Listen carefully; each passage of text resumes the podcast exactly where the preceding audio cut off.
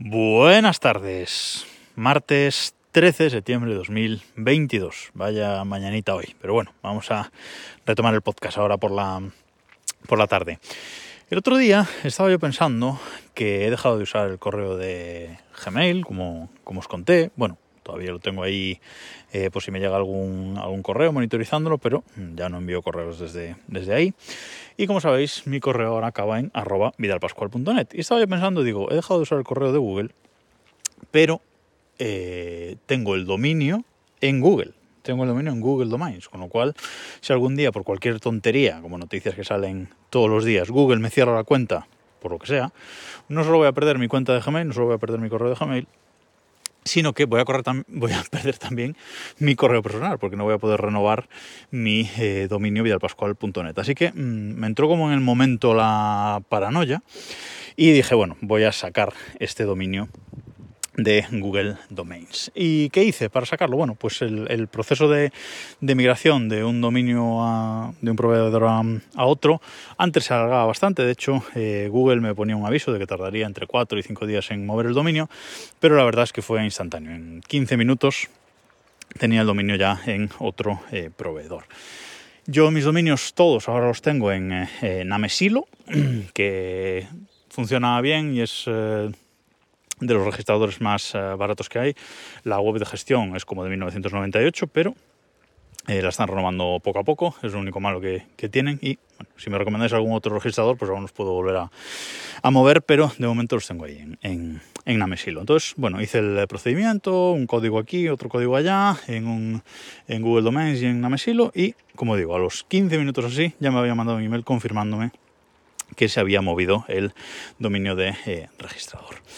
Con lo cual, todo muy sencillo y todo lo tengo en, en Namesilo. Pero había otra, otra cosa que tenía pendiente, y es que ahora el 17 de septiembre, el 18, me caducaba el certificado eh, el certificado web, el certificado que tengo para mis webs, para desdelreloj.com, elcinenuncamune.com, eh, para vidalpascual.net, etc. Entonces eh, tenía que renovarlo. Y como ya os conté en un capítulo anterior, que os, que os voy a dejar aquí en las notas de este episodio por si lo queréis reescuchar, eh, yo utilizo los eh, certificados gratuitos de Let's Encrypt, porque los certificados, sobre todo Wildcard, etcétera, eh, si los compramos en una empresa con una duración determinada, pues un año, dos años, eh, son muy caros. Entonces, eh, Let's Encrypt nos ofrece certificados web de todo tipo gratuitos, pero lo malo que tiene es que hay que renovarlos por tres meses. Bueno, os lo explicaba en ese, en ese episodio. Y os decía que el proceso para renovar era bastante eh, tedioso por mi parte, porque cada tres meses pues tenía que lanzar un Docker, el, el DNS Certbot que os comentaba, lanzarlo e ir a los, eh, a los DNS a meter unos registros TXT para cada uno de los dominios, pues tengo cuatro dominios, así que tenía que ir a meter uno o dos registros en cada uno de esos dominios, eh, tenía un tiempo determinado, volvía, no sé qué, luego el certificado se me descargaba en un sitio, tenía que subirlo subirlo al, um, al, apartado correspondiente del NAS para que Traffic lo cogiera bien. Bueno, era un, un rollo, un rollo manual, además, que, que yo eh, hacía. Entonces eh, dije, bueno, mmm, ya está, vamos a coger el toro por los cuernos. Me recomendasteis muchas cosas en su, en su momento para, para facilitar este proceso y hacerlo más automático, pero la verdad es que ninguna me acaba de cuadrar del todo y nunca me puse eh, realmente a hacerlo. Pero la semana pasada, bueno, este fin de semana pasado dije, no, venga, no puede ser, tengo que hacer esto que sea un proceso automático que no tenga que intervenir. Y entonces estuve mirando y hay algunos eh, dockers, algunos contenedores eh, dockers que eh, nos valen simplemente para, para esto. Es eh, lanzarlo y está continuamente lanzado. No es como el DNS Cerbot que yo lanzaba una vez cada tres meses, sino es un contenedor que está siempre corriendo y eh, habitualmente todos los días va comprobando si los certificados tienen menos de, de, un mes de duración y si tienen menos de un mes los, re, los renuevan con Let's Encrypt automáticamente, te mandan un email para que lo sepas y luego tú ya haces con ese certificado lo que quieras. Pero este proceso seguía sin ser del todo, eh, del todo automático, porque ese Docker me, renovaba los certificados, pero luego me daba un archivo, y yo ese archivo lo tenía que mover y subir a donde yo quisiera, y eso tampoco es lo que yo eh, quería. Pero yo tengo como proxy inverso en el NAS, eh, ya lo sabéis, tengo el contenedor Traefic, Traefic 2.0, bueno, ya 2.0 no, ya 2.6 o no sé en qué versión van.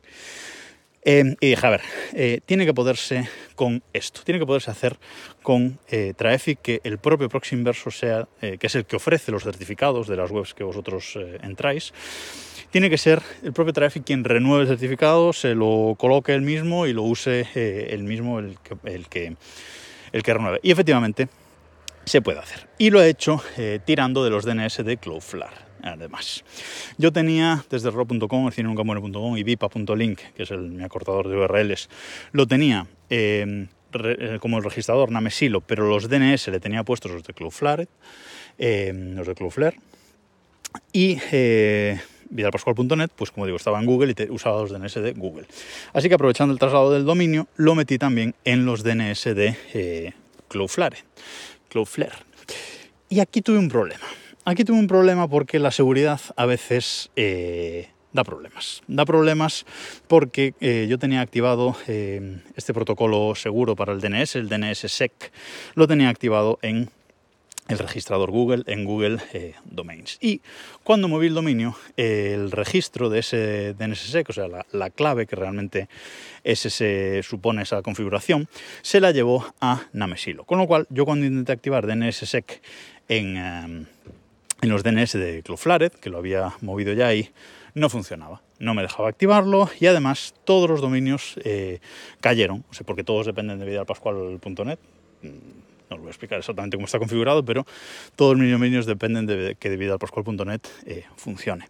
Y vidalpascual.net no funcionaba porque DNSSEC no funcionaba, no correspondían las claves del registrador con las del DNS y por lo tanto no estaba eh, funcionando. Mm, tardé en darme cuenta, estuvieron las webs caídas como cuatro o cinco horas hasta que pensé que era un problema de replicación de DNS, pero no, no. Hasta que me puse a mirarlo en los logs y mirar en concreto, no me di cuenta de que era ese problema. Cambié el valor en, el, en Amesilo, en el registrador, para vidalpascual.net y todo volvió a funcionar.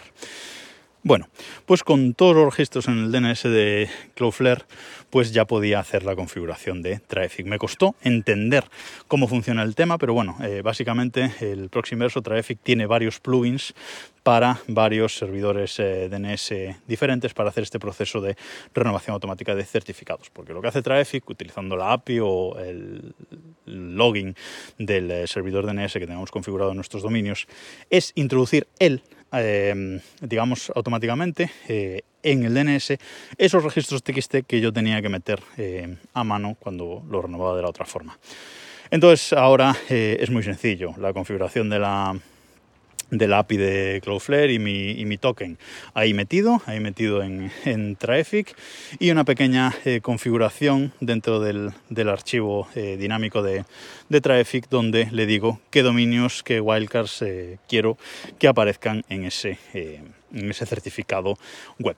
Así que ahora es el propio proxy, el propio Traffic el que cada tres meses, pues cada 24 horas, todos los días, comprueba si el certificado de Let's Encrypt tiene menos de 30 días y si tiene menos de 30 días hace la petición al Encrypt, baja el certificado automáticamente y ya lo cambia, ya lo ofrece el nuevo certificado en las webs. Con lo cual yo no tengo que hacer absolutamente nada para renovar mi certificado y que siga corriendo. Con lo cual, certificados gratuitos de Cloudflare y automáticos, renovación automática, con lo cual yo no tengo que hacer nada. Y la verdad es que tenía hacía mucho tiempo que tenía ganas de hacer esta configuración y nunca me paraba porque no entendía realmente cómo funcionaba, pero bueno, estuve investigando y la verdad es que estoy muy contento con este cambio que he hecho. Nada más por hoy, nos escuchamos mañana.